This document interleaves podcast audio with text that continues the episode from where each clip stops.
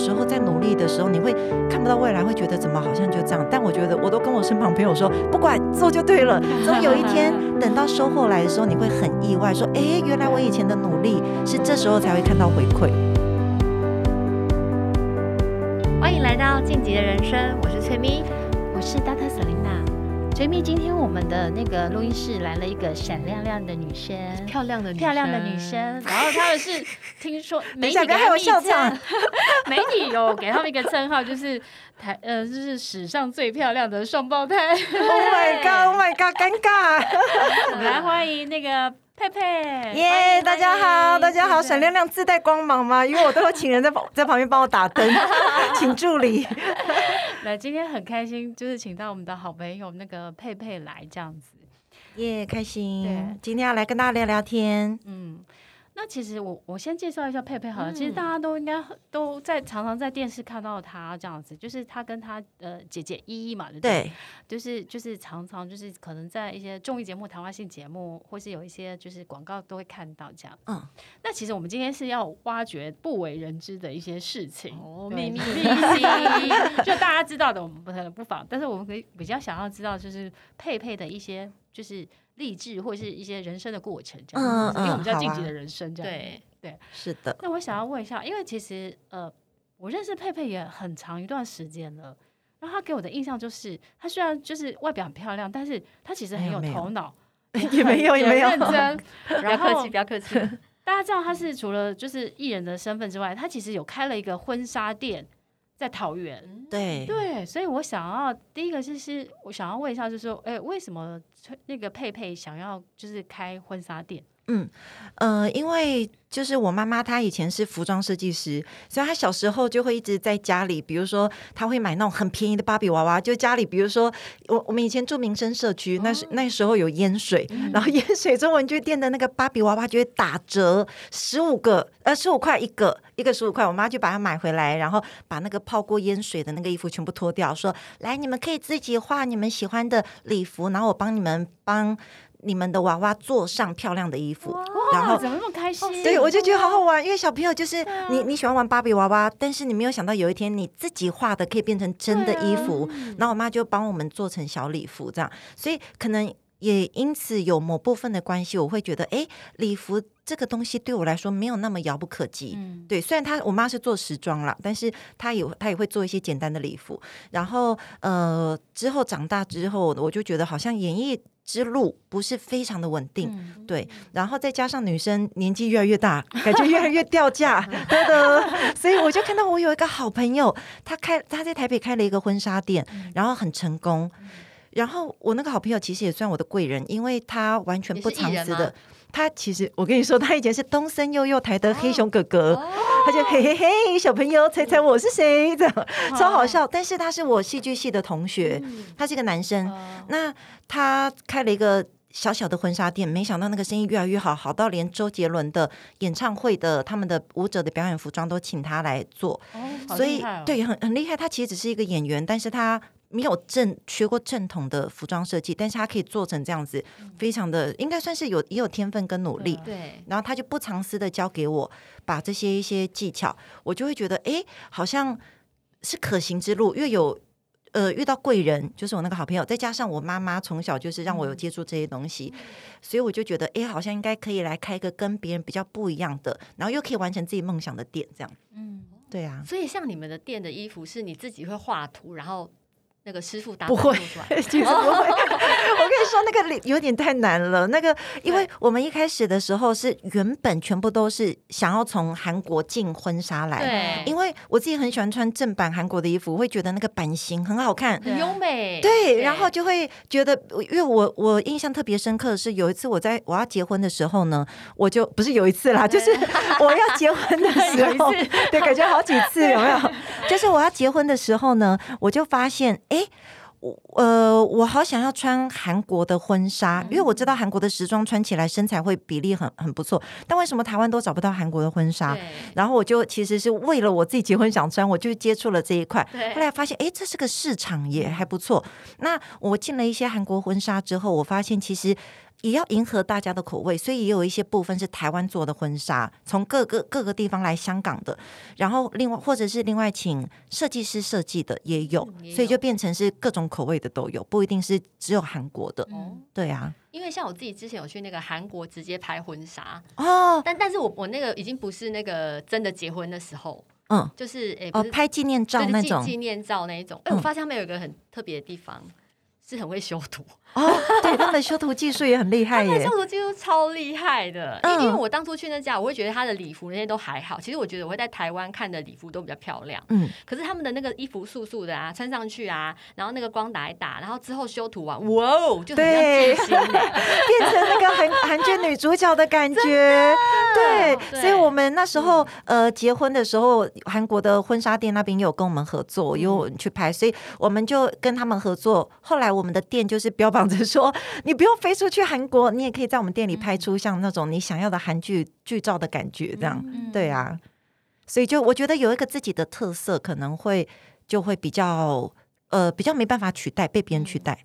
嗯，欸、但是在这个就是开婚纱店这个过程啊，就是你会觉得跟艺人的身份，其实就是应该是说这个创业的过程，你有没有遇到什么样的一个挑战？就是因为经营一家婚纱店，自己当老板嘛，对对，所以这个过程就是可以跟我们分享一下吗？嗯，我觉得呃，应该说它是一个比较麻烦的行业，嗯，因为比如说你开个饮料店，你可能除了人事管理，然后你会做饮料，对，然后可能差不多。当然还有很多不为人知的辛苦的，但我是说它比较单纯，比如说咖啡店啊、小吃店啊、手摇杯的饮料店、炸鸡排店，可能就比较单纯。但因为婚纱店它其实是综合艺术，所谓综合艺术就是它除了你要。会懂礼服，你还要会懂摄影，嗯，然后你懂了摄影之后，你还要懂化妆，因为你自己要懂，你才能知道底下的人做的好不好，嗯，对，然后还要呃印刷，因为我们婚纱你一定会有婚纱照嘛，放大照啊，喜帖这种，所以变成你每一个都是你要深入了解这些行业之后，你才能开一间婚纱店，哦，对啊，所以其实很麻烦呢，欸，就是看起来好像很困难哦，有点，其实我觉得有点困难，所以琢磨了有点久。对啊，才开，就等到我超过三十岁才开始开。对啊，那那些婚纱会不会有那种折旧的问题啊？会耶，因为以对，因为以前我都看，就是譬如说那种婚纱店，然后他那个婚纱就是久了之后，他都就是折价出来，对，这样不会损失惨重吗？超级惨重啊！因为我跟你说，那个呃，新娘一来店里，她就是我这个也想穿，那个也想穿，怎么办？什么都想穿，因为他们就会觉得很很难得穿到漂亮的礼服，就会一直拿起来自拍自拍。那其实这也是一个折旧，因为当每次穿完之后。地上都会掉了很多的那个手工的缝珠缝钻，因为穿穿脱脱穿穿脱脱，其实这也是个折旧。带出去拍照也是个折旧，对啊，因为你在那个大草原上跑来跑去奔跑啊，或者是就连出去外面宴客敬酒，那个被不小心被红酒泼到，那个其实就完蛋了，因为没有人要穿看起来这么旧的婚纱。对，所以大部分的婚纱店他们。宴客的婚纱旧了之后会退到外拍区，因为外拍区拍照比较看不出来。对，那但是拍照跟宴客的款式其实不一样，所以我们店也是标榜着说，呃，没有，我们不是只有把宴客的折旧退到外拍区，我们还另外为了外拍制作很多，呃，就是你拍起来有效果的，很漂亮。对对对，跟跟宴客是不一样款式的的礼服，所以那个其实都是成本。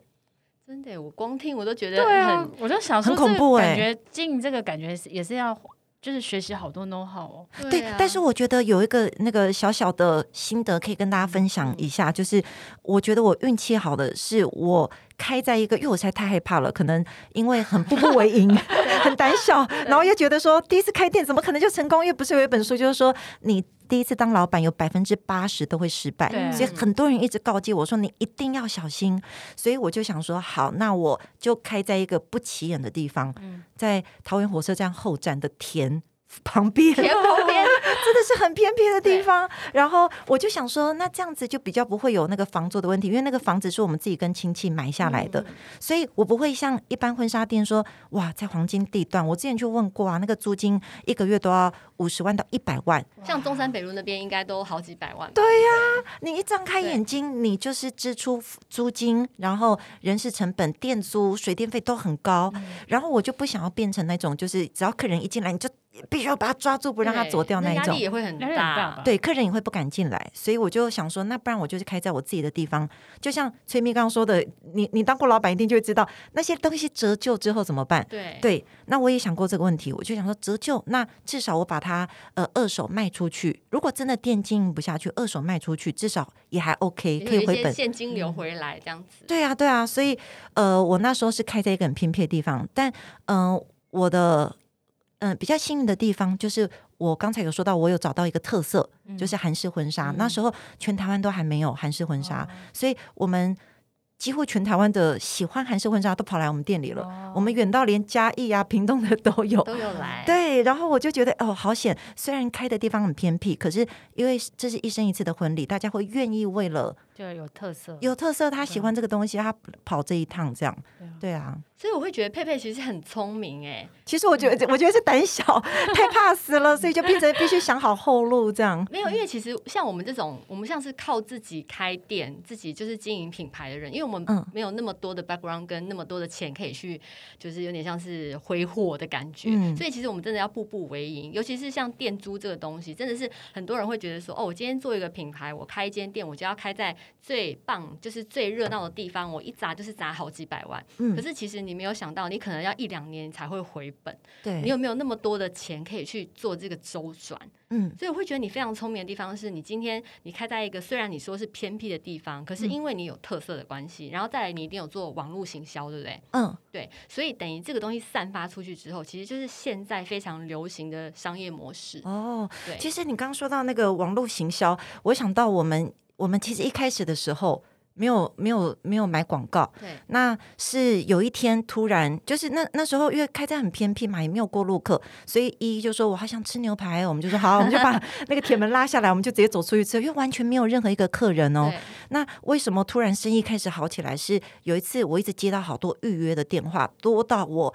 那个行事历上面要拿那个便利贴贴上去，格子才够，才写得下。我就觉得，哎，好奇怪，为什么会这样？我就问他们说，你们是从哪里看到的？他们就说，哦，我从那个呃某搜寻引擎网站的首页看到。哦、我就发现，哎，呃，我可能以前在做艺人通告艺人的时候，嗯、我会一直看不到未来，看不到目标，会觉得，哎，我再怎么上通告就是这样子，好像没有什么。但是当一个我我做久了，然后。刚好我的婚纱店又有特色，可能人家就会觉得有话题，就一爆，然后就很多人就来了。嗯、所以我觉得有时候在努力的时候，你会看不到未来，会觉得怎么好像就这样。但我觉得我都跟我身旁朋友说，不管做就对了。总有一天 等到收获来的时候，你会很意外，说：“哎，原来我以前的努力是这时候才会看到回馈。”对啊，对，所以努力都不会白费了。对啊，我常觉得。那我觉得其实这个婚纱店的过程当中，我想应该是佩佩会学到很多的。很多的东西，对不对？嗯。但但其实很多艺人喜欢创业嘛，对不对？嗯。那但是很多艺人，比如说开餐厅啊，或者有很多副业，当然都以失败为多。嗯。那你觉得你自己就是这几年做这个婚纱店，你自己觉得呃，你可以就是成功的一些原因大概是什么？可以分享给我们听众吗？嗯，我觉得应该是有一个 神队友，哦、因为我跟你说，我是一个艺术家性格，我就是觉得哇。这么多人来预约，但我们只有一个试衣间，不行，我要扩大。但我老公是一个非常保守的人，嗯、他就会觉得说，没有没有，我们不要赚太多钱，我们就是稳稳的，呃、对，稳稳的就好。他就是坚持不扩店，嗯、然后也很多人要加盟，他也坚持不要。哦、他就跟我说，我跟你说，你扩店就会有压力。他就是坚持，他只领，因为他是化妆师嘛，他是新娘秘书，他就是坚持领他化妆化妆师有的部分，然后员工的薪水发得出来，剩下的钱就全部都在拿去做礼服。所以他就会觉得，其实我们我们没有外界想象的，好像开婚纱店赚很多。其实，呃，以我老公这么不贪心，他我们赚的都是他有有够大家吃饭。嗯，对，所以我觉得可能就是我们没有那么的商业化，嗯、然后也客人进来我们也不强求，所以让大家会。呃，比较没有压力，嗯，觉得舒服那个环境，消费的方式，对啊。因为我觉得你老公讲的真的是对的，因为就是其实像，因为我之前有开过服装店，然后那时候其实我跟我老公，我知道我买过，对对，衣服都好好看哦，以前衣服都超服，超好看，对对对对，然后都会进很多国外品牌，然后那时候其实我觉得这个就差在我当初我老公没有跑出来，嗯，因为制止你是，对，你懂吗？因为我也是一个艺术家个性的人，然后就觉得、嗯、没错，差不多人买的，我要扩店，我要扩店。所以那时候其实我们最高的时候，我们有开到两到三家店。嗯，可是我告诉你一件事情哦，真的长久这样看下来，其实那时候如果不开那么多店的话，其实赚的还比较多。哦，真的假的？因为你店开越多，其实你的就是你的花费会越多，然后其实你要请更多人。这些东西有更多更多的事情，嗯、人事的部分，然后还有像是店租各种的大小事情会变得更多。但是其实你的赚的钱并没有成两到三倍的倍数去成长，哎，嗯，对。然后我老公得忧郁症，哦、我我我 懂，我懂你的意思了，因为那个品牌的名气就是这样子，你分了三个地方跟一个地方。其实可能网络像我，我也是慕名而去的。对对对对，可是我就是一个客人，我不会因为有三家店，我去到三家店都消费。你的意思是不是这样子？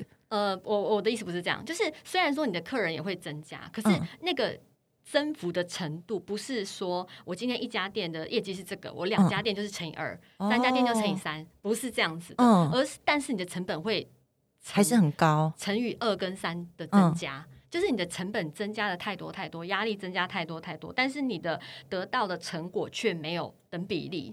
哦，然后你就会觉得说，为什么我要把我自己搞成这样？嗯，为什么我一间店的时候我这么开心，我可以赚到这些钱？为什么我要看到两到三间店，然后我变成我没有自己的时间？嗯，然后钱又没有那么多？嗯，对，那个心态哦，原来如此，但好有成就感哦，两到三间店，然后成就感哦。但但是后来就，所以我老公其实后来之。他后来我们在检讨的时候，他就一直有在念我这件事情啊，就是说，哦，我们当初如果不要开那么多间店，说不定这样讲，我就说没有什么说不定。对，人生你不试你怎么知道？跟你的个性一样，就是我就会想要去试嘛。对，对啊对对对，因为这些也都是经验，也是养分呐、啊。没错，嗯，对啊，我觉得蛮有趣的。哇，所以那个时候春蜜开了那么多家店，应该整个过程应该也是很。就是很多学习的过程的，对，所以所以我觉得很有趣的地方是，因为我以前是从 KOL 嘛，然后后来又自己又开店干嘛，嗯，所以我会发现我已经走到这个地步了，就包括我也是那个元老。你懂吗？就是出道很久。对啊，那个、我知道你超有名的、啊。没有没有没有，不是超有名，是就是出道很久这件事情。然后我们要做过很多事情，所以我觉得现在好多很多问题，我都发现我可以帮别人解决。对，你可以当人家店的顾问呢。这一种这一种，我发现我，我真的觉得可以。对，我发现我可以。对啊，对啊，好妙哦。嗯，因为那你的经验一定超多的。对。所以我觉得那个各种的经验，不管是失败或者是成功，我觉得都是养分。对，真的，因为其实都是有点像是一个大存钱桶，我们把钱投进去，其实都。都是你的耶，对啊，对啊。其实我觉得人生努力都不会白费，他最后都会回到你身上。对啊，可能当下你可能会觉得哦，挫折、挫败这样，但是其实都有意义的这样子。对啊，哎，那疫情期间有没有影响到你们啊？因为其实真的，我看很多像是像中山北路好那那一条，好多店都倒了，对，很恐怖哎。有被影响到吗？其实我呃，我必须要说，我们那一段疫情那段时间，大家不太能出门的时候。店里真的没有人敢进来，因为大家都不敢出门啊。然后我们也让员工休息，但我们还是有支付他们就是可以生存的薪资。嗯、那呃，可是我比较幸运的是，比如说今天可能有个新人，他们是要八月份，原本预计今年八月结婚，那因为疫情不能办婚礼嘛，但他不会因此不办，他可能只是延后。嗯、所以呃，我们我们钱还是有赚到。嗯、对，那比较有影响的应该算是饭店。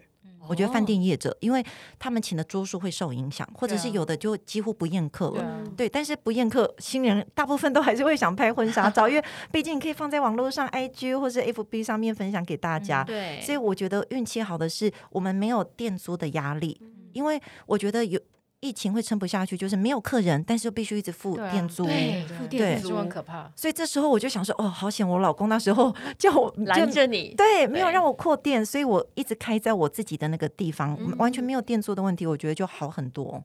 而且你自己的店又可以弄你自己想要的装潢或什么之类的。对啊，对啊，对啊。然后甚至在桃园，因为我们店在桃园嘛，那有一个很大很大，就是以前我们每次经过都觉得说，哇，要是我这辈子可以开这么大婚纱店就好了。等那种婚纱店哦，还打电话来问我们要不要收购他们，我就觉得好可怕，时机好好差哦。对，因为疫情关系，可能也是店租、房租等等的关系，撑不下去。对啊，真的会这样。嗯，所以有时候不要羡慕别人，你 稳扎稳打就好了。对。我觉得你有讲到重点，因为我觉得很多人表面的光鲜亮丽，其实真的他们背后吃了很多的苦，或者是他们正在苦 ing，他们都没有讲而已。对啊，可能背后都已经空了，对，真的。所以我觉得自己一步一脚印，一步一脚印，对，我觉得真的是最好的。对啊。那刚刚我们讲到一个苦的过程哈，其实我我会特别请佩佩来，也是因为因为佩佩跟我讲过一句名言，他跟我说过，呃，没有伞的小孩跑得比较快。他跟你讲的是不是？因为这句话你常用，我讲讲，我觉得讲的很好，真的假的？因为我觉得。我其实跟佩佩认识一段时间，那佩佩其实她也是一个单亲的家庭嘛。啊，没有没有啦，我爸爸妈妈都在。对不起，对不起，对不起。应该是说你从小也是半工半读，或是很早就开始打工这样子，这个过程。然后其实我我相信你很早出道，然后这个呃攻读的过程，然后到现在其实比如说自己开婚纱店，嗯，那你会不会觉得小时候的那些？经历其实对你现在的人生有很多的帮助，帮助很大哎！我真的觉得帮助很大。你小时候做过什么？我想要知道。我跟你说，我做过超多奇妙的行业。什么什么？我我我先说，我是我是在什么样的家庭？我爸爸是工人，那就是在工地有拿举那种很重的电钻，嗯，那种电钻我们光是拿都拿不起来的，更何况他要举超过头，有时候就要打墙壁、天花板，很重，一整天这样。所以我爸爸就是很壮，很像绿巨人浩克这样很重。但我爸以前是个文弱的书生，只不过在工地变工人之后就被。被练的很大，对对，力气很大。那工地又不能开冷气，也不能开电扇，又灰尘会乱飞。所以我从小，我跟我姐就是，我们连夏天很热要吃冰，我们都不敢吃，就会觉得说，哇，我爸现在在工地热成这个样子。然后没有电扇冷气吹，也没有冰可以吃，但我们却在那边拿着我爸爸花的血汗钱在那边吃冰，对，我觉得说不过去吧，所以我们很有孝心的。可是 这谁都不会看到爸妈这样子，然后自己还还还在那边享福，对，所以我们从小的时候，高中就是助助学助学贷款，就是知道将来我一上大学我就要开始打工，然后我可以开始自己还钱，减轻爸妈的负担，所以我从一上大学的时候我就开始一直打工，然后。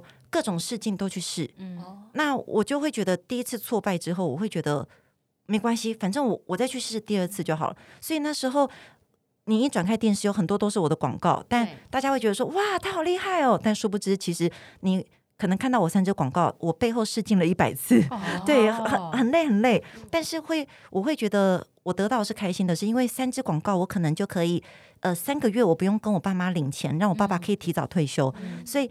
呃，吃过苦的小孩，你会很珍惜眼前的看到的美好，嗯、然后你不会去看背后，觉得哦，我怎么试镜又失败了？那我印象很深刻的是，我有一个同学，他就是跟我说：“哎，你都拍广告，那我可你可不可以带我去试镜？”我就说：“好啊。”那我带他去试镜之后，那个 casting 就说：“嗯、呃，你建议你是配角。”比较容易上，对。然后他一试完出来之后，他就开始哭了。他说：“为什么我只能试配角？” 然后就一直大哭。然后我还安慰他说：“啊，你不要哭，你不要哭，不然我请你去吃三九九吃到饱。”就学生时代，学生时代不是都要吃三九九吃到饱？很善良哎。对，我就说你不要哭，不要哭。我想说，糟糕，他小小的心灵受伤了。对，我请你吃三九九吃到饱，你不要哭好吗？这样，然后我就觉得，哎，好像苦过来的小孩。的心比较坚强，对，韧性比较高，嗯、对，所以我那时候一天只睡两个小时，我当外拍的 model，然后还当舞者，而且是专职的哦，就我还拍温岚的 MV，什么演谁的演唱会什么的，嗯、然后还当活动主持人，就是主持各个发表会跟记者会，然后那时候干嘛？拍广告，嗯，对，所以我每次一回，然后我又是学生，所以我那时候一回到宿舍，同学说：“哎，佩佩，你今天去哪里？”我就想不起来，脑筋一片空白，因为 太累了，对，记忆体容量已经满了。所以我就发现，哎，我那时候比较努努力，比别人更努力，别人可能都在联谊或什么，但我很早就有很多社会经验，所以对于现在也算有帮助。嗯，对啊。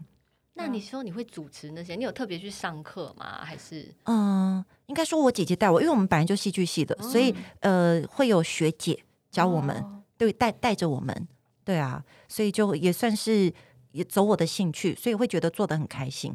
那我以前还有去卖水果，哦、就是在在那种嗯展演厅，就很高级的地方卖国外的水果。对然后我们就会用比。有戏剧系的会比别人活泼，就会在那边想各种方法啊、表演啊，然后一下就把水果卖完，好可爱、哦。对，所以人人家就很喜欢发我们水蜜桃啊，或者是这种高级的这种。对对对，就是要让那些贵妇们进去看表演之前，她不会觉得拿这些水果很、嗯、很很糗，就穿着小礼服还拿这些水果，嗯、我们就会帮她想好办法，然后帮她包装好，然后。呃，所以我们人家找我们，我们都可以卖的很快。就是你你你，当你真的想赚钱的时候，你就必须一定要想办法。真的，对啊。其实这也是从中学到很多行销的方式，哎。对啊，对啊。真的。所以我后来办小孩的生日 party，或者是办我自己的什么活动啊，我都不用请那个行销公司，我都可以用。对，一人分饰好多角。对啊，又主持，然后自己又布置又什么的，很多。多才多艺。对，学到很多。那像佩佩的话，其实你像你有艺人、妈妈、太太、老板娘，然后女儿。各种的角色，你是怎么兼顾你的时间啊？你怎么分配你的时间？其实我觉得时间永远不够用，欸，哎，超级超级不够用，因为你都会顾此失彼。对，老这是老实话，我觉得时间非常的不够用，嗯、但是就变成，嗯、呃，还好我的家人都可以体谅，互相帮忙。比如说，像我今天出来嘛，出来工作，那呃就没有人可以接我女儿放学，我公婆就可以支援我。对，对，然后那我比较。没办法常回娘家的话，就是比如说我有在外面，我来台北，然后我爸妈就会一起出来跟我吃饭，嗯、对啊，所以就变成是大家互相配合。那我也可以借机让爸妈户出来户外走走，不要一直都待在家里。对啊，就是可能嗯、呃，要跟身旁的家人沟通协调好，互相帮忙的概念。对啊，对啊，互相支援。因为我觉得是你们一家人啊，像你跟你姐跟你爸妈感情都很好。嗯，对，对，我觉得好像是。好像是哎、欸，因为我觉得呃，爸妈的角色也很重要。因为他从小，比如说我爸爸出去工作，我妈都会跟我说爸爸工作有多辛苦这件事情。所以从小我们就会觉得说，家里有好吃的，第一个一定是给爸爸吃，第二个给妈妈吃，这什么的。妈妈教育好成功，对，我觉得洗的很彻底。对，所以我现在都跟我老公说。要跟我女儿说，妈妈出去上班很可怜，对，很辛苦，不不可以那个乱欢，对，不可以乱花钱，怎么对呀、啊？要好好教育，真的，我觉得教育真的要从从小开始教小孩，真的，真的嗯、因为像我，我就是，哦，我其实有时候会当保姆，你知道吗？嗯、就照顾我弟弟、啊，你是弟。弟的小孩，对，我照照顾我弟弟的小孩，可爱。然后我从小也会教他一些有的没的，嗯，对，我就看到啊，就超可爱，而且那个小孩子你会觉得他很萌，就像一张白纸，嗯、对，对，所以会觉得。学坏了，好可惜哦！不行不行，嗯，那我想要再问一下那个佩佩啊，就是其实佩佩很上进，他其实之前跟我讲说他有在进修儿童那个教育、开发、全脑开发相关的，那为什么想要去学这个呢？因为我我就是觉得小孩必须要好好的教，因为。应该是说，每个小孩，不管你生了几胎，每一个小孩都是独立的个体。你面对他的时候，你永远都一直在做新的学习。那他们其实就像试验品一样，书上说应该要照 A 的方式来教育，那你也不知道真的教出来是不是真的就像你想象的那样。对，所以我会很战战兢兢。所以在从要生小孩之前，其实我就开始在准备各种心理学的书籍或者是育儿的书籍。那等到我生完小孩之后，我就发现，哎，其实我我读了这么多东西，我应该把它变成一个呃专门的专业的东西。对，我这样讲出来的话，人我来分享，人家也比较容易听得进去，因为毕竟这是我的兴趣。所以后来我就去考了全脑开发的老师的资格，然后还有心理咨询师。然后我现在在读的是那个呃大陆的华南师范大学的应用心理学的硕士。哇，好上进哦！可是都听不懂。因为太难了，目前正在努力学习中，完全听不懂，对，很难。那个心理咨询的方向是针对儿童吗？还是成人也有？成人也有哦，对啊。但是那个我我没有把它拿来当做我开业的一个东西，嗯、我那个只是辅助我更了解一般人的心理，或者是呃小孩在成长过程中他们可能有遇到什么样的状况这样。哎，那你有听过人类图吗？有听过耶？哦，因为因为人类图它是一个很妙的东西，它也是帮助你去了解，譬如说了解你身边的人，或是你的小孩，嗯、然后它可以知道你的原厂设定。嗯嗯，对对，我最近也听到人类图这个名词还蛮流行的，嗯、大家好像也都对这蛮有兴趣。对啊，我觉得可能少子化，大家对于小孩的教育都越来越就是重视。嗯，嗯对。那佩佩除了这个之外呢，我听说你有投资理财。投资理财哦，其实对，可以分享一下吗？来跟我分享一下。其实，对，投资理财的那个工具是什么？经验。呃，其实我投资理财的，我都是看 Selina，大概在这里的书。但是因为我实在是太爱拖了，然后，所以我我有请我爸爸，就是看斯里 Dr. Selina 的书，然后听说最近有来看，对，就就是要分工合作，你知道，交给专业的来。然后我爸爸听说最近有获利耶，我真的超感谢的，我必须说实话，他最近真的获利了。然后那我自己的话是，呃，我逼自己存钱，因为我平常很爱花钱买一些有的没的，嗯、我就想逼自己存钱，我就在士林买了一个中古的房子，嗯、对，然后想说将来可以留给我女儿。嗯、那嗯，这样等于说逼着我自己就要去付那个房贷，嗯、也算是投资。就是在疫情的时候，呃，大家都觉得那个时候买房子好像比较好。对，听说啦，专家们都这样讲，嗯、所以我就在那时候买了房子。对啊，其实我觉得最近房市超好的。对啊，因为其实无限 QE 就是大家会很担心，就是钱会变薄，嗯、所以大家就觉得说，要要买个资产。所以其实房市，其实我我自己觉得，如果你不是会任何投资工具的话，其实我觉得就是像佩佩这样，就是就是去买个房子，然后每个月缴贷款，然后你就会把钱存下来。真的，我觉得很好，认可 真的好棒哦！而且你将来还可以呃收租金，或是将来比如说呃真的就老的时候，这个以房养老，就是还那个房子还可以来帮你养老，我觉得也都蛮好的。对啊，因为我自己是。我爸妈都没有给我额外的东西，所以我会觉得我打拼过程有一点辛苦。但是这样我觉得也好了。但我我就是还是想要留个预备给我女儿，但是我没有跟她说那个是留给她的。对对对，不能太早讲，不能太早，太早讲，就是没伞的孩子跑得比较快，要让让他知道他什么都没有，他必须自己打拼。真的，你这样讲我就很有感，因为我昨天也是跟一个，就是也是跟一个就是很有名的呃作家聊天，嗯，然后他就说，其实他他现在的资产，因为他。他自己很多的房产，嗯，所以他说他的女儿就是子孙三代不随便乱花，都衣食无缺。哇！但是后来他发现呢，他的女儿就是好像就是念高中的时候就会。有点人生没有太多的目标，所以他女儿每天划手机划手机，然后他就会很烦恼，就是说划手机会不会想在挣钱呢？不是，当网红之类的。他的女儿就是每天可能看 FB、IG 或者什么 YouTube，然后每一天就是这样划划划，然后就是呃划到两点才睡觉，然后就是他他就很担心说他的小孩小孩就是因为没有压力，对，就爸妈可能很有钱，然后他就不要太奋斗，所以他就会担心说就是呃就是。这样子的，就是这样环境的小孩，反而失去了奋斗的能力。我有时候后来我就觉得，因为我那个我那个朋友，他其实也是从小也是就是苦过来的。嗯、他跟我讲一个过程，我觉得他说他小时候就是很喜欢看书，所以他就买了很多书。那后来他还他还就是同学跑到他家借书，对不对？他就觉得说，为什么我自己买书的，我花钱买书，然后你们可以免费看，他就给他收租金。嗯、哇，他朋友应该离他而去。没有，他的朋友，然后他很聪明，他还还会说。呃，你租三本，我给你泡泡糖，所以他就生意很好，然后好到就是后来他隔壁的呃那个姐姐就是可能搬家，就把所有的书送给他，更多就租租，直到有一天老师发现了，然后老师就问他说某某某，他就说你到学校来读书还是还是赚钱的这样，然后他就很想说，他就想说我来赚钱的，但他不敢这样讲。哎，那我这样想起我小时候 小学是这样哎，就同学跟我借什么东西，我就说要收钱。钱少，从小就钱，小时候就很爱赚钱，所以要爱钱，要爱钱，爱钱才会想赚钱。我真的觉得钱才会才会跑来我们身边。所以，我那个朋友他其实就是，然后他也是一样，就是他有闲钱，他就去买房子，对，然后买到日本去。哇！所以我觉得，我后来觉得说，其实，嗯，应该就是说，如果你。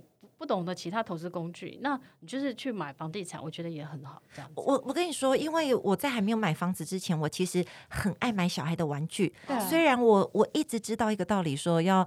呃，让不要让小孩子就是浪费铺张，但是我就是妈妈自己会忍不住，你知道？对，然后我我就会想说，我会不会无形中潜意识就让他发现，其实妈妈并没有那么缺钱。对。然后我当我买了房子之后，我发现我真的缺钱了，所以我就会真实的表现出来。他最近要买玩具什么，我都跟他说不行，妈妈没钱，对妈真的没钱，妈妈真的没钱了，妈妈要出去赚钱。你看妈妈好辛苦。后来我就发现，哎，你演不出来，你就干脆真的去投资，你就买个房子。对，你就会变真的没钱。他这样讲我就好好笑。我 想到我有个朋友，他就是想要从小就培养他小孩，知道妈妈赚钱很辛苦。嗯。然后他就有一天带他小孩去银行，然后他就缴了很多的账单什么什么。对。然后账单以后他就花掉很多钱，然后他小孩就在银行大哭，就说：“为什么你们要把我爸爸辛辛苦苦赚的钱拿走呢？”他就在银行大哭。然后他妈就想说，他教育太成功了，就是让他知道小孩说 知道说妈妈赚钱很辛苦，然后妈妈的钱不见了以后，他就很难过。这样，所以我觉得。觉得，哎，这种财商教育也是蛮好的，对，潜移默化。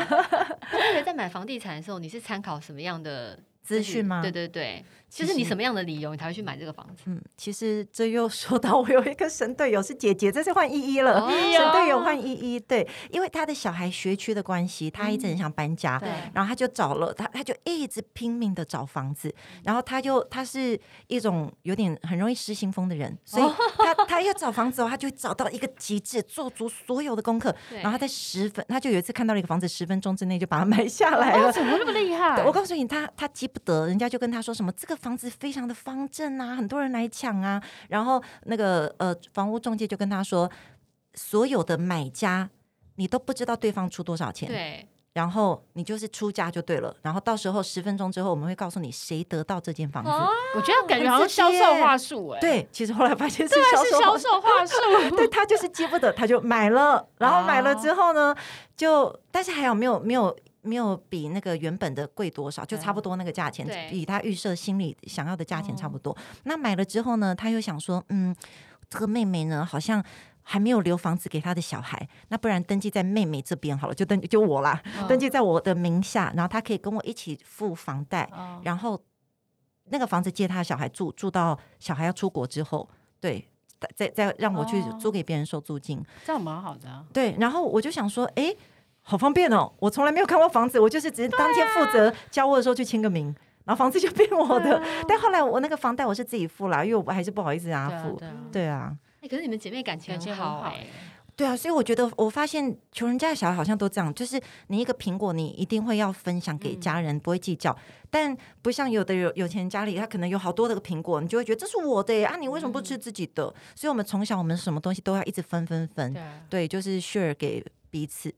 因为我觉得他们真的感情很好，原因是因为我有看过别的姐妹，然后他们就是也是一起创业，你知道吗？然后结果后来他们事业真的做大之后，大打出手，真的互相告对方。没有，我觉得应该是我们还没有事业这么大，我们事业这么大，搞不好就会抓头发，有没有？女生打架，我觉得感情真的很好，房子这种东西还可以这样。对啊，对啊。哎，不过其实像我跟我姐感情也很好，像我们也会一起去买房子、看房子。哦，所以我我自己觉得，就是说，就是苦过来的小孩的，就是。那个姐兄弟姐妹的感情可能会比较好，更凝聚，更凝聚，对更凝聚。对对啊，我觉得有差。对，那佩佩在创业过程之中有没有遇过什么很大的挫折，可以跟我们分享？嗯，应该是我觉得是人，就是员工，对对对，员工的管理比我想象中的还要难，嗯、因为我们的员工都非常的好。对，那要怎么样可以把这些好的员工留住？我觉得对我来说是一个有点难的，因为我我这个人是比较慢热，然后又。不是很贴心的人，就是我我我有点害羞，我有点慢热，我不太会，就是有的老板都跟人家当好朋友啊，然后跟跟员工一起聚餐。我了解，我了解。对，我好不会做这种东西，但我心里非常的爱他们，也很感谢他们。对。然后我就会，我觉得这就是我一个很大的课题。我我一直还学不会，就是我一边嗯开店一边学着怎么当老板，这是我一直都还没有学会的。对啊，就是努力尽力的把好的人才留下来。嗯，这是很重要。因为我觉得台湾的中小企业啊，要留住好的人才，其实会相对的比较辛苦。因为大部分人他就会想说，他可能要到大公司啊，或者是到公家机关去求比较稳定发展这样。嗯，对，对啊。就像我朋友他讲，他开整形诊所，他就跟我说他找不到人。啊，你知道他给店长的薪水多少吗？多少？十万块。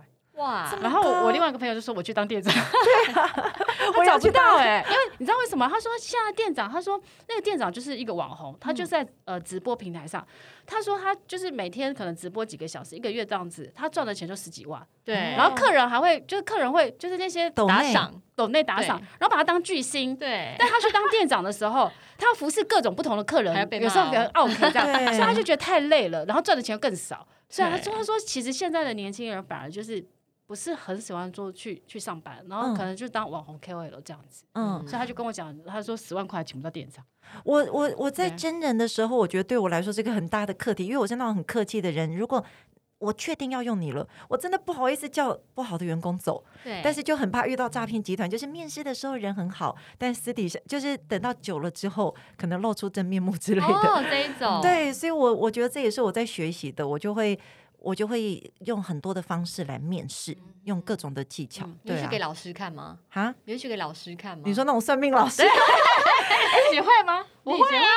真的假的？可以这样哦？我没有想过耶。合八字，对，就就会看，有些会看面相啊。哦，有些老师很厉害，一看这个人，他就知道说这个人是怎样怎样怎样，哎，他就会跟你讲，哦、真的假的？但准吗？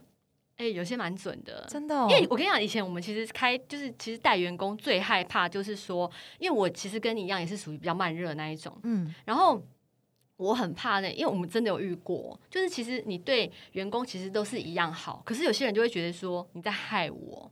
啊，他不会觉得说你在对他好。嗯，我那时候记忆比较深刻的是那时候我们过年的时候，然后过年前一天就是大家发那个年终，发完之后就是呃打扫完，然后大家一起吃个饭这样子，然后吃完饭之后就放过年的假。然后那时候我还带他们去那个金华酒店吃很高级的 buffet，因为我就觉得说，哎、嗯欸，很谢谢你们，就是这一年来就是辛苦辛苦了这样子。然后结果吃完之后，我那时候就有一次，我有个朋友就去店里面。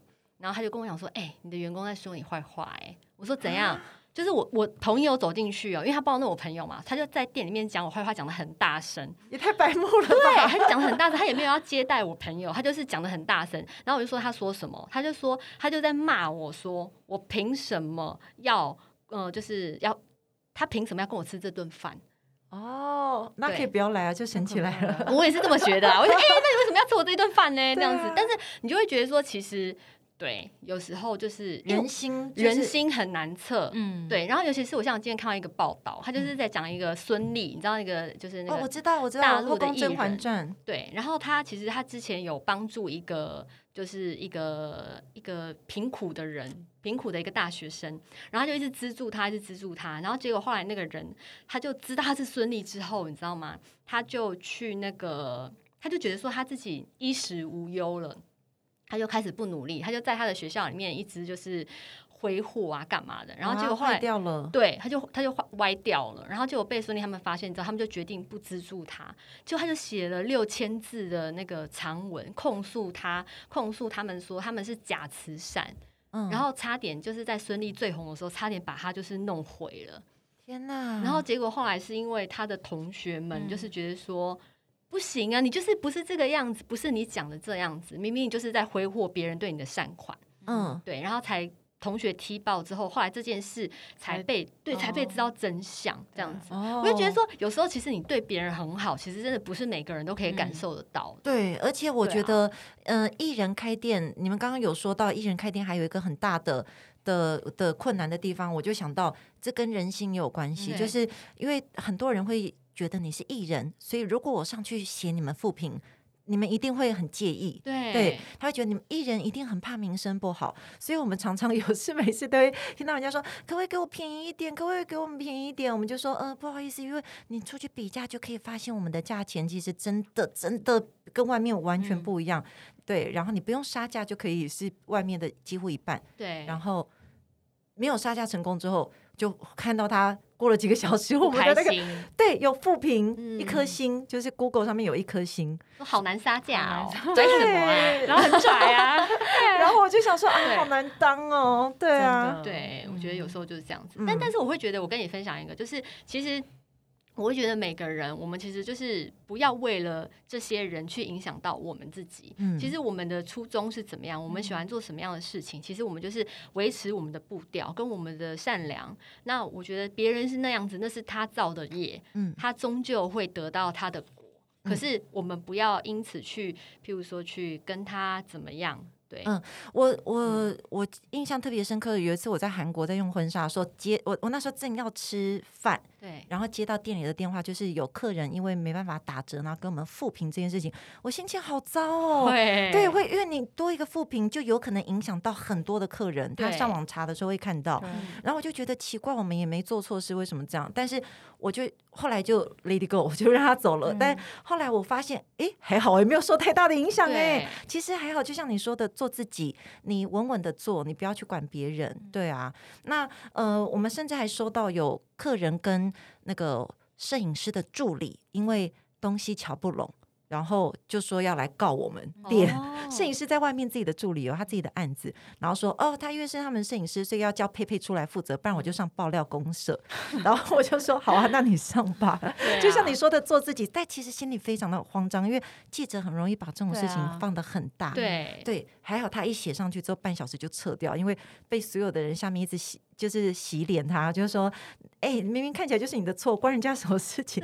然后半小时之后就撤掉了，对啊，所以我觉得艺人开店也有难处，对，因为很多人会用更放大镜去看你的所有的事情，这样子，对啊，就要更小心。对，好啊，那最后我们想要再请问佩佩啊，就是说，就是可以送给我们静姐的人生，就是一句话，就是鼓励他们听众们，如果他们也想要创业啊，或者是。或是他们在人生上面，呃的可以鼓舞他们的这样。好，我觉得呃，其实佩佩是京剧王，我想要听。我想要听没有伞的小孩，他应该会很多跑的比较快。有没有第二个京 剧？没有了耶，没有的的，完蛋了，想不出来。好，我我努力，我努力。就是我我觉得，哎，你们这压力很大。没有京剧是什么？没有伞的小孩跑比较快，现在变成没有头发的小孩。没有头发小孩要要找好的那个发型。好，那个呃，我觉我觉得呃，只要你。走在你人生的既有的轨道跟道路上，你一直在持续前进，不要管你遇到呃旁边有踢到一些小石头啊，或者是有什么样的岔路，我觉得都没关系。很多人都会觉得说。比如说，像我有遇到一些好朋友，他们在拍影片，他们是网红，某一两部流量比较不好，他就会很沮丧。会对，会你觉得你这么努力了，为什么会这样子？对，对不对？我觉得这一部明明我企划的还蛮好的啊，为什么流量会不好？对，然后我就跟他说，常常对，对我跟你说，其实就就像我我我说的，我之前一直当综艺咖，当综艺咖可以干嘛？但你永远想不到，你一直就是往前走。当你在做以后做别的事情的时候，你就会发现，哎。